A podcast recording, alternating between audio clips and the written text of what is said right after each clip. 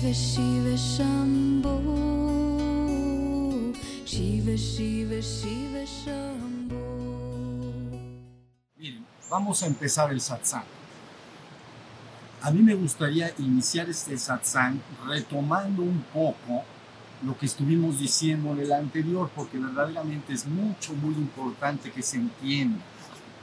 Entonces, dijimos en aquella ocasión algo como que nuestra misión, fíjense que estoy diciendo nuestra misión, lógicamente también es mi misión y la he asumido siempre de manera personal, pero nuestra misión, porque francamente son muchísimas las personas, muchísimas más de las que imaginan, que decidieron venir en este momento histórico al mundo para colaborar con esta misión. Son muchísimas. Por supuesto, la inmensa mayoría no lo sabe aún hasta que la enseñanza les llegue. Ese es nuestro trabajo, que les llegue. Pero fíjense bien, estábamos diciendo en aquella oportunidad, nuestra misión es hacer un poderoso, ahorita lo voy a explicar y lo van a entender perfecto, es hacer un poderoso esfuerzo para llevar a los más posibles de la familia humana hacia su despertar espiritual en el punto medio inferior del proceso de manifestación y reabsorción de la familia humana. Este proceso de manifestación hasta el reino físico, material, que es donde estamos ahorita. Entonces, nuestro esfuerzo es hacer, nuestra misión es hacer el mayor esfuerzo posible para llevar a los más posibles hacia su despertar espiritual exactamente en el punto medio, ahorita lo voy a explicar, del proceso completo de manifestación y reabsorción de la familia humana hasta esta realidad física.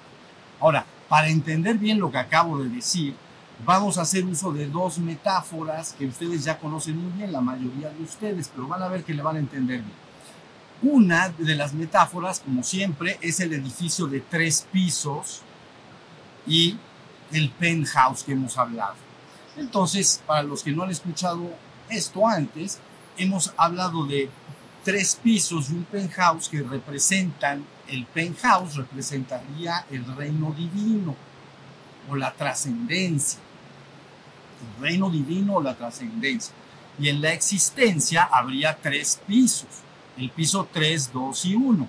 El piso 3 sería lo que llamamos tu parte espiritual.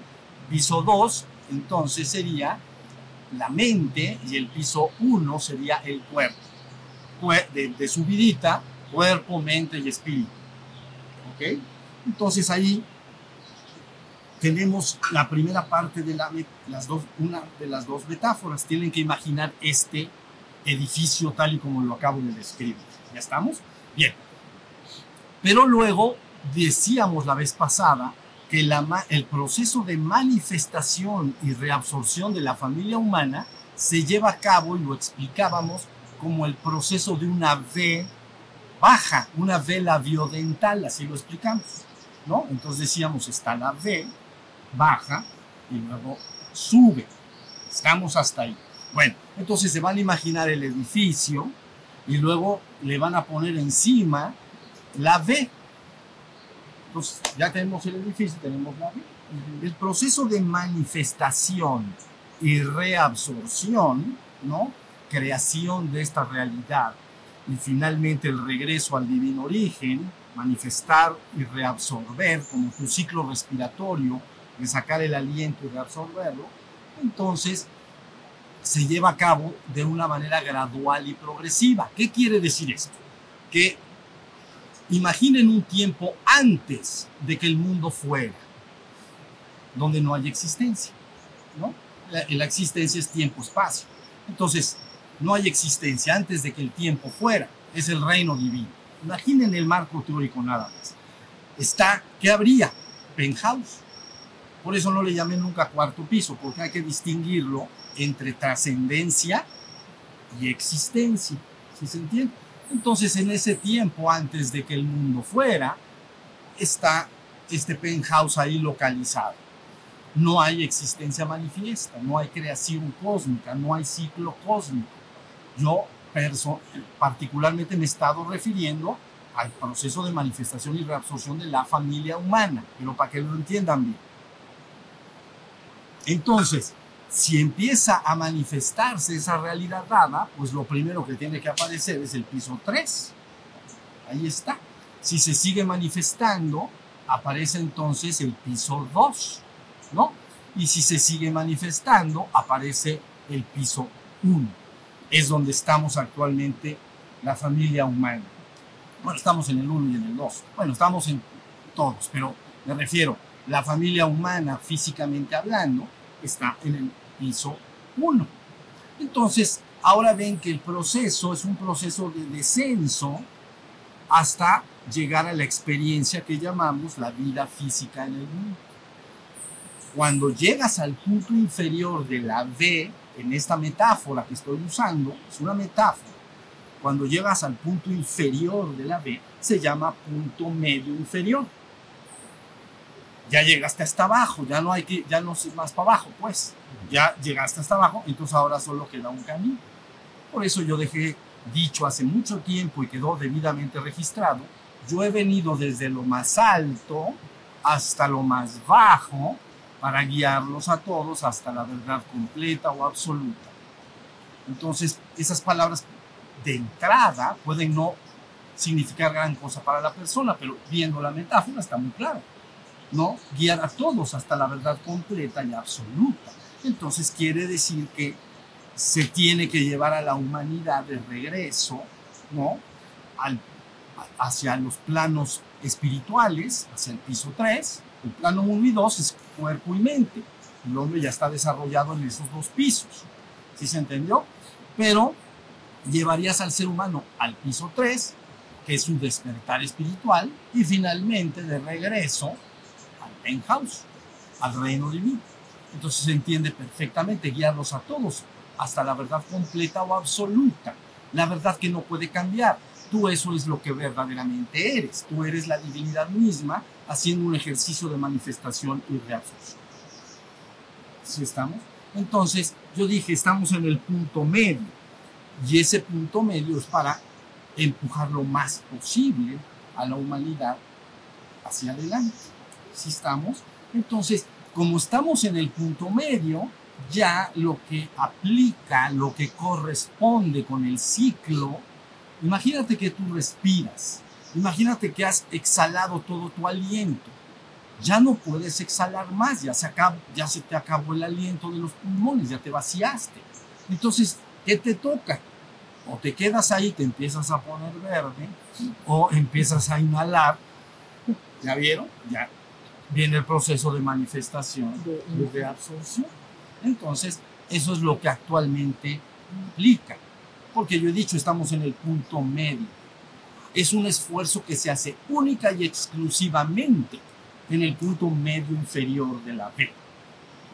Entonces ahora tenemos que comunicar. Yo les dije, nuestra misión, mi misión la tengo asumida desde más de lo que ustedes pueden imaginar, pero nuestra misión como seres humanos, de muchísimos de los que están actualmente en el mundo, están en concordancia con esta misión. El problema es que les tienes que llevar la enseñanza para que la recuerden y se incorporen en la misión, la reconozcan y la suman como propia también. ¿Ya vieron? Ese es el trabajo que se tiene que hacer. Entonces, esta metáfora es muy sencilla. ¿La vieron? Desciende y asciende. Términos que ustedes conocen es llevar al ser humano hacia su ascensión, de regreso al reino divino o al Padre, ¿no? Ascender a la humanidad. Entonces, llevarla de regreso, tienes que despertarla, ¿no? Olvidó su naturaleza espiritual y divina, está caído, está olvidado. Es decir, se ha identificado con su cuerpo y su mente. El ser humano cree ser su cuerpo y su mente, evidentemente. Claro que se le da una, una instrucción espiritual y le hablan de que hay un espíritu y todo, pero el ser humano está altamente identificado con su cuerpo y su mente, con el piso 1 y 2. Entonces todo el trabajo es lograr llevar a los más posibles, despertarlos para que se incorporen en este proceso. Y por eso yo he hablado por primera vez del despertar colectivo de la humanidad. ¿Ya vieron? En el pasado lo he dicho muchas veces ya, jamás nunca se había iniciado un proyecto colectivo de este tipo. Se hacían esfuerzos individuales. Algunos miembros de la especie humana que deseaban o anhelaban la vida espiritual y divina, se les daba la información correspondiente y se les separaba normalmente del grupo y luego lograban su proceso y a veces regresaban al grupo y daban alguna enseñanza al grupo, al, al, al pueblo, pues a la gente. Pero como un proyecto, vean la ambición de la que estoy hablando, es un proyecto colectivo, buscar empujar las cosas hacia un despertar espiritual colectivo de la humanidad. ¿Ya vieron? Bueno,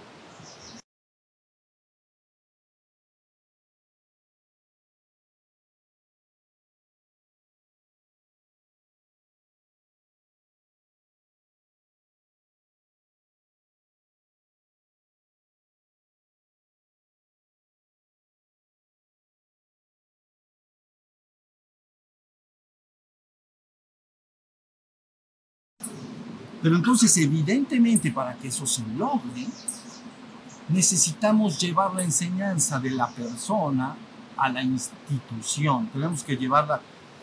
Esta enseñanza fue dada a través de los años, por el que está hablando en este momento, 30 años de trabajo, pero ya se dio la enseñanza. Pero ¿saben algo? Las personas pasan muy rápidamente. Las instituciones prevalecen un poco más de tiempo. Les daré un ejemplo por ejemplo, la universidad de habla inglesa más antigua del mundo es la Universidad de Oxford, en Inglaterra.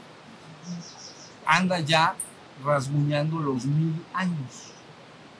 En el año 1100 fueron las primeras congregaciones en ese lugar donde empezó a juntarse lo que hoy conocemos como la Universidad de Oxford. Mil años.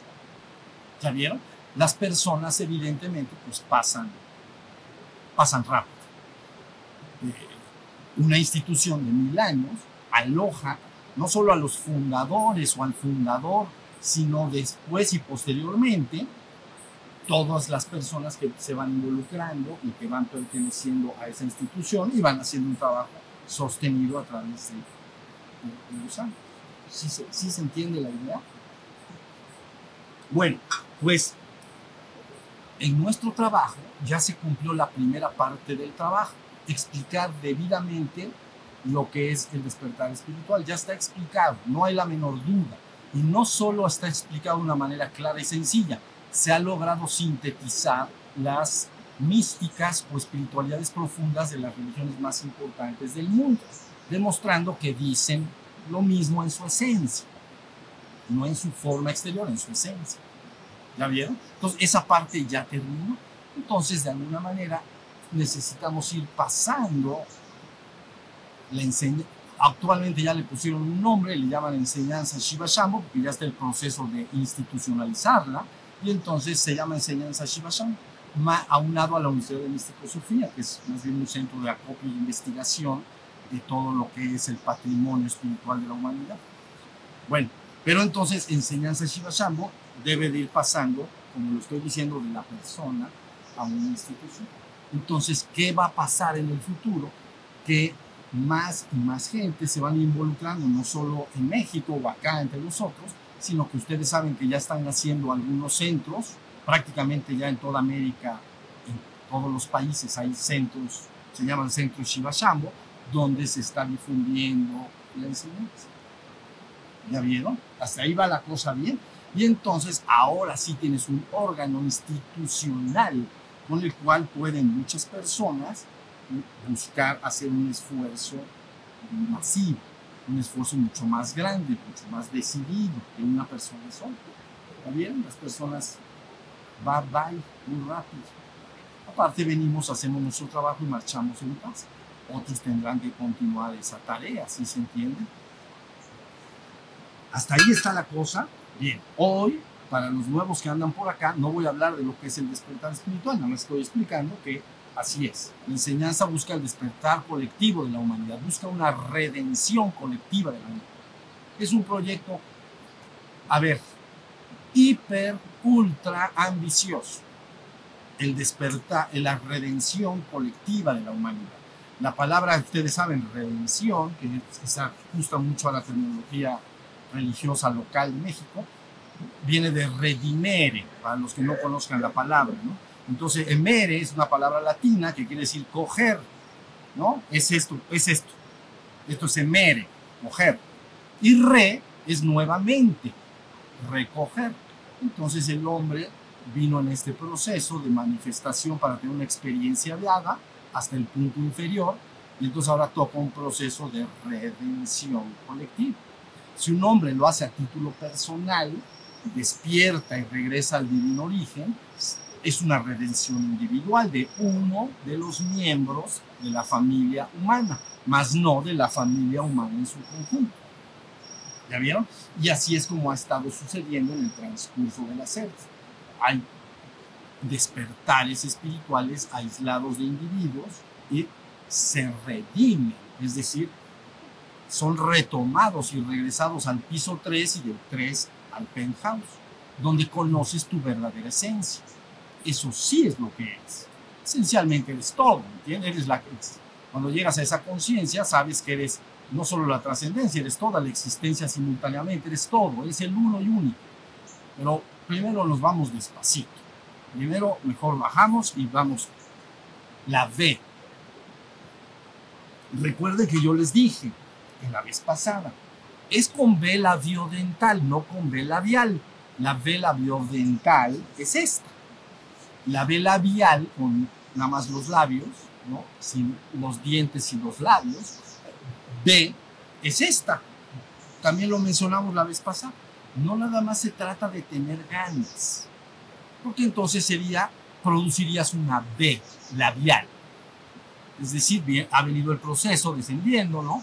Y aunque dijeras, vamos hacia arriba, vamos a regresar, vamos a nuestra naturaleza divina, si no sabes bien lo que estás haciendo, entonces produces una B, que es esto, pero ve, pero ahora sí que, pero ve, ve, pero ve, entonces ve y luego ve. Te quedaste en el puntito de hasta abajo. Entonces dices, ¿qué pasó? Pues, se cebó. El cohete se cebó. Ahora sí que la mecha andaba mojada. Entonces ustedes me dicen, ¿y cómo sabes que lo que estamos informando acá hará una V? Ah, bueno, es que lo que se hizo acá es que se tomó la mística de las principales religiones del mundo, todas ellas. Se juntó esa información y se demostró que todas decían lo mismo. Y entonces después obtienes aparte, aparte de que dicen todas lo mismo, luego lo tienes que bajar a un lenguaje que yo llamé vulgarizar la enseñanza, ¿no? Vulgarizar es darle enseñanza al vulgo, al pueblo que somos todos, sin sin que seas especialista en el tema. Tienes que dar la enseñanza de manera vulgar, es decir, coloquial o no sé qué otra palabra se usa, pero para que toda la gente pueda entender clara y directamente lo que estás diciendo. Entonces, entonces ah, entonces, ¿qué se hizo? Se tomó la mística de las principales religiones del mundo. ¿Por qué digo las principales religiones del mundo? Porque de las, en el estudio de la historia de las religiones del mundo ha habido oficialmente unas 33. ¿La vieron?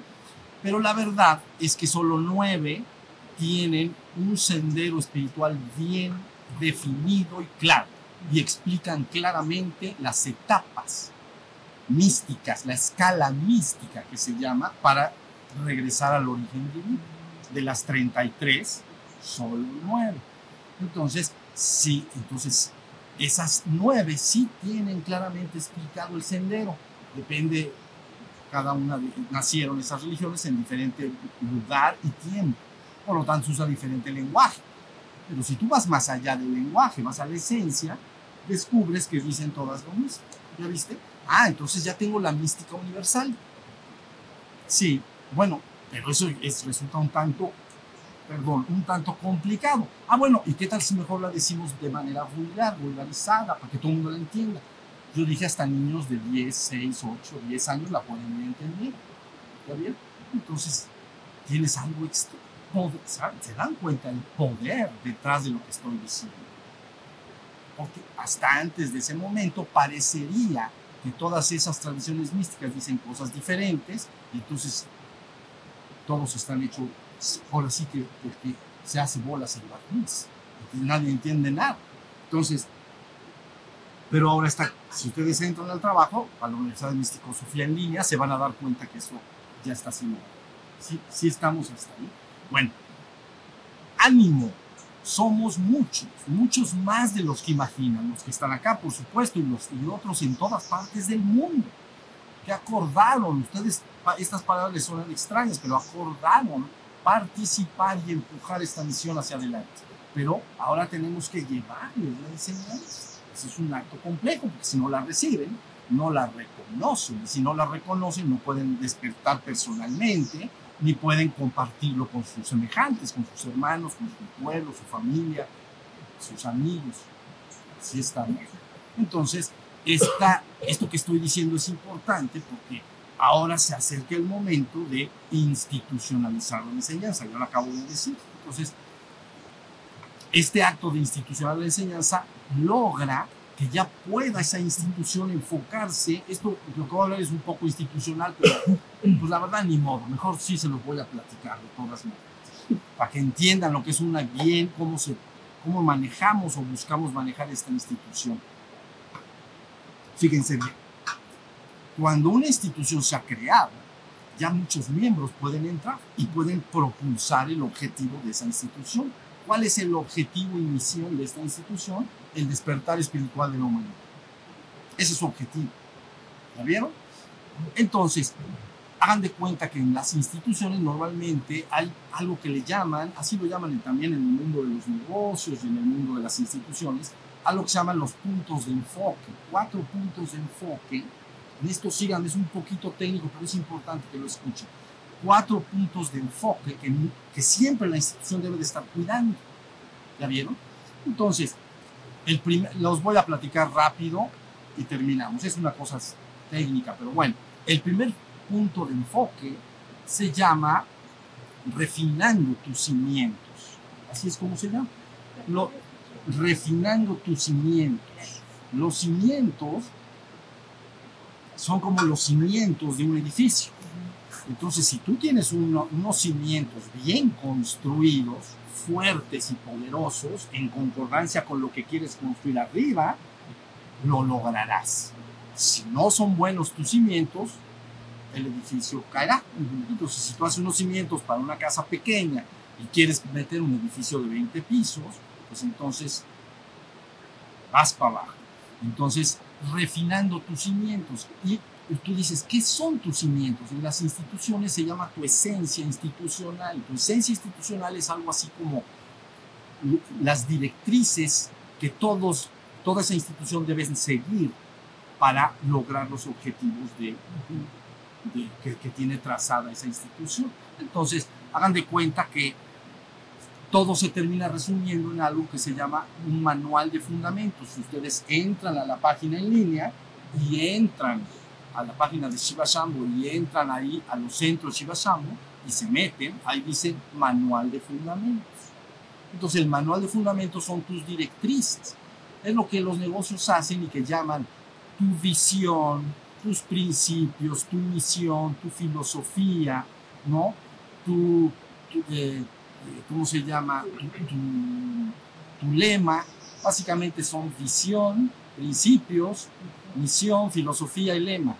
Pero es el estudio de un estudio profundo, no nomás escribe lo primero que se te ocurre el primer día. Por eso se llama refinar tu cimiento, ir viendo que la institución va refinando y ahí, por ejemplo, la misión que nosotros tenemos trazado es difundir la enseñanza que llevará a la humanidad a su despertar espiritual pero ya está bien claramente definida, no tienes que hacer otra cosa. Lo primero que se te ocurre. ¿Ya vieron? Porque está definido el manual de fundamentos.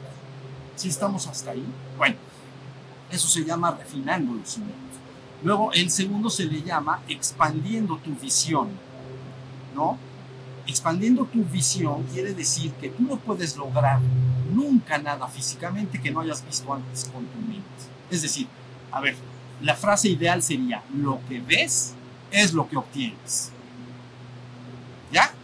a ver, me quiero construir una casa y supongamos que tengo dinero para construir. Entonces, ¿cómo la construyo?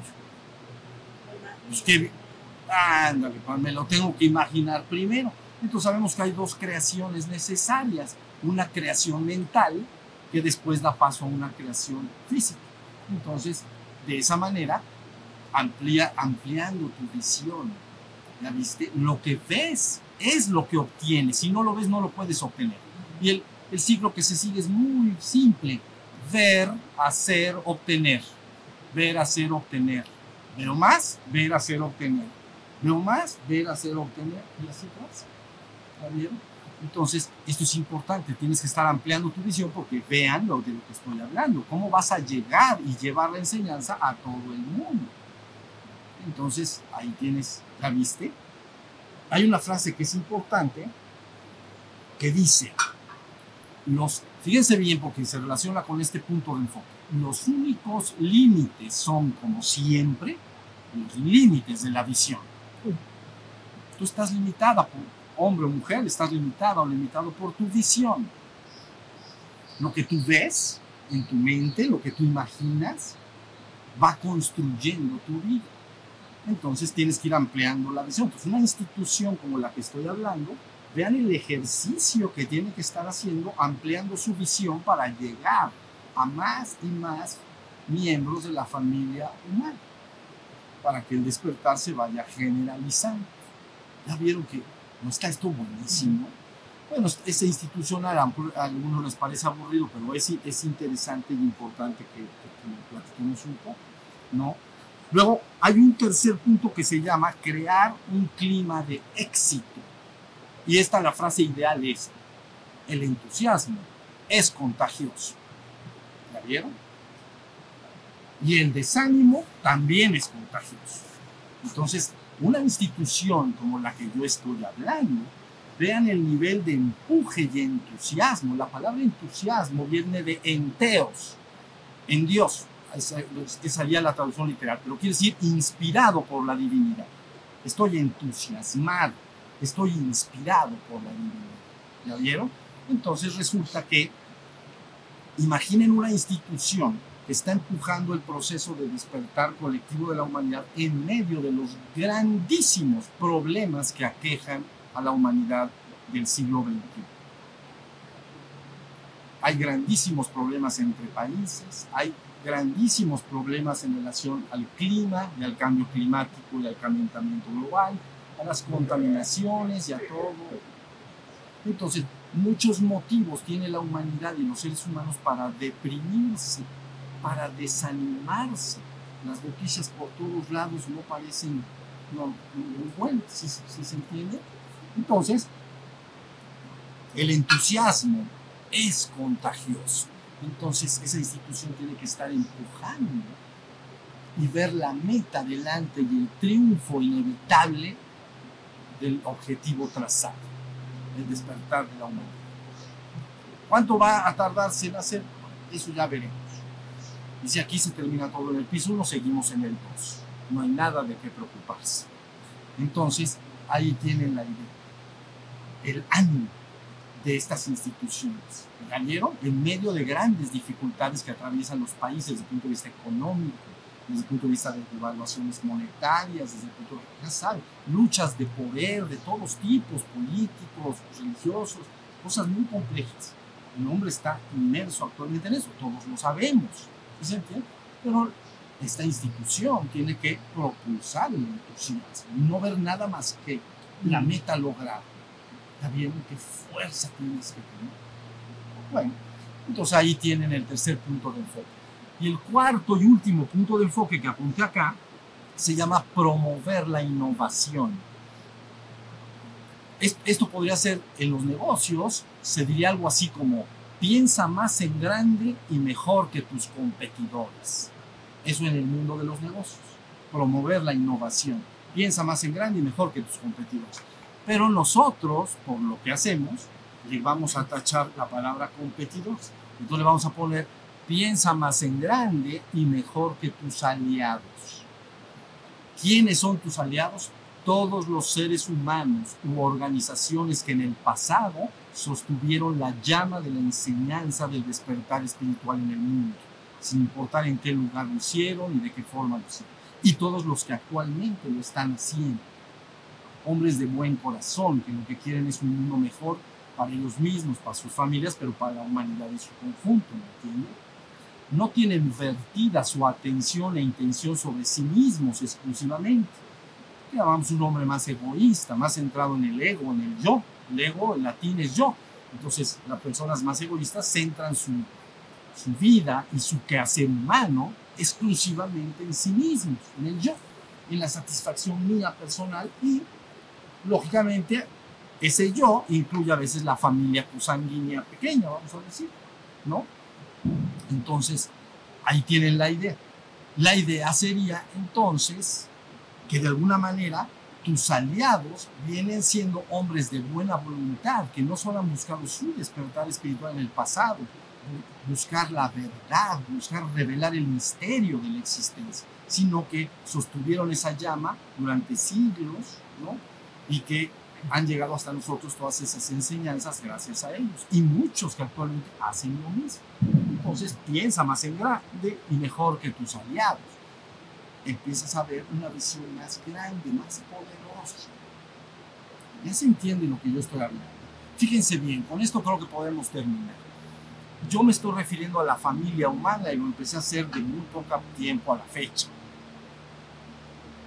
Entonces, cuando yo me refiero a la familia humana, debemos entender bien la palabra familia. ¿Ok? La palabra familia viene de famen, en latín famen, y lo que quiere decir es hambre. Entonces se entiende un lugar en el cual ciertos individuos pues van en un hogar alrededor del fuego donde se cocinan las viandas, se cocina el alimento un lugar donde varios individuos van a saciar su hambre. Eso es lo que se llama la familia. Llegan entonces a saciar el hambre. Por supuesto, en el pasado, ahora las familias pues, son núcleos muy pequeños, pero antes eran familias más grandes, eran cabezas de familia, es decir, en una familia estaban involucrados si la persona era poderosa y tenía dinero, etcétera, riquezas, todo lo que es los sirvientes, los esclavos y los cosanguíneos, todos eran familia. ¿La vieron? Porque todos saciaban el hambre en el mismo lugar. ¿La vieron?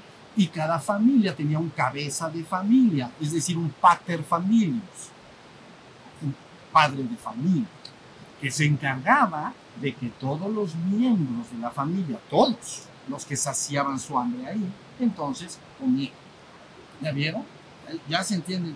Bueno, cuando yo me refiero a la familia humana en el sentido de la enseñanza espiritual, es esta familia humana donde que toda la familia humana, toda la humanidad en su conjunto pueda saciar su hambre de conocimiento espiritual, que pueda saciar su necesidad de conocer la trascendencia, de responder a las preguntas vitales, quién soy, de dónde vengo, a dónde voy, qué es la trascendencia, cuál es el misterio de la existencia. Ya vieron que es un hambre que la humanidad tiene. Entonces, cuando yo me refiero a familia humana, me estoy refiriendo en ese sentido de hambre, para que todos aquellos que tengan esa hambre puedan saciarse. En otras palabras, ¿no? Que se dijeron hace dos mil años, aquellos que beban de las aguas de este pozo volverán a tener sed.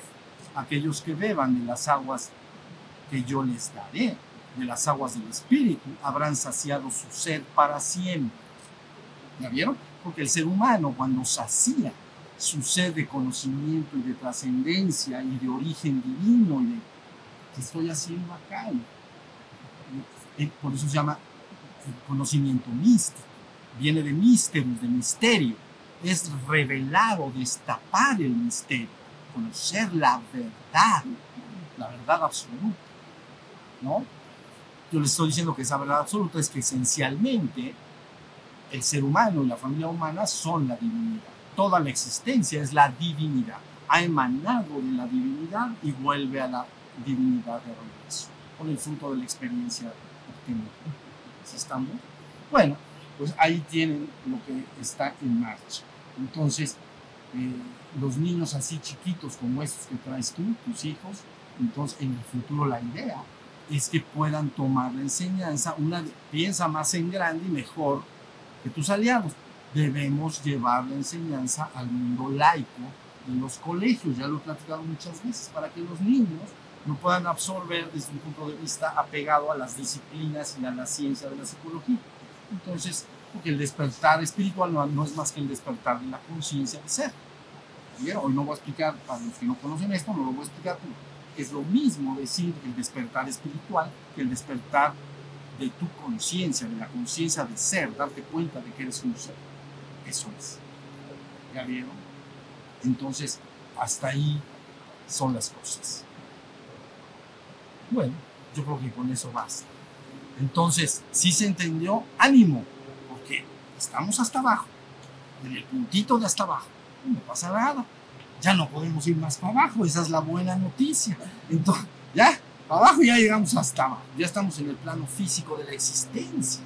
Más físico te quieres ponerte, ya no, ya estás bien físico. O sea, agárrate y vas a ver qué hacer. Entonces ya nada más vamos a la buena, esa es la mala, pero no es mala, ¿entienden? Es parte de una experiencia humana, lo explicaré después un poco más. Es casi la puesta en marcha de una obra de teatro, pero ya lo explicaré después en la siguiente, en la siguiente sesión, ¿sí se entiende? Pero la, la, el proceso ha venido hasta este punto. Y yo les digo, viene el momento, por eso yo dejé de todos lados dicho, el momento ha llegado, es momento de despertar, la hora ha llegado, es momento de despertar ya es momento de despertar. Entonces, por eso, cada vez si ustedes se fijan más, no, caus no casualmente, sino causalmente, la humanidad ahora empieza a recibir la información espiritual profunda de todas las tradiciones del mundo. Ya las tenemos al alcance de la mano. Antes no estaba, ¿sí se entendió? Estaba guardado en monasterios, etcétera, pero su parte mística profunda no estaba. Estaba en una religión más superficial, ético-moral, vamos a decir pero no el verdadero conocimiento del despertar espiritual. Ya salió, ya lo tenemos al alcance de la mano. Ya lo podemos estudiar, ver que es coherente, que todo dice lo mismo, y entonces buscamos nuestro despertar. Entonces, la buena, ahora sí te vas para arriba, vas para abajo, ya más abajo, ya no, porque no hay plan más abajo. A ver, te digo, saca tu aire, por favor. Y ya lo sacaste, te digo, saca más, saca el doble, te pones verde, ya no puedo sacar más, lo único que te queda es inhalar, ¿ya vieron? Entonces, esto es exactamente lo mismo, se tocó el punto inferior, se hace un esfuerzo decidido, ¿no?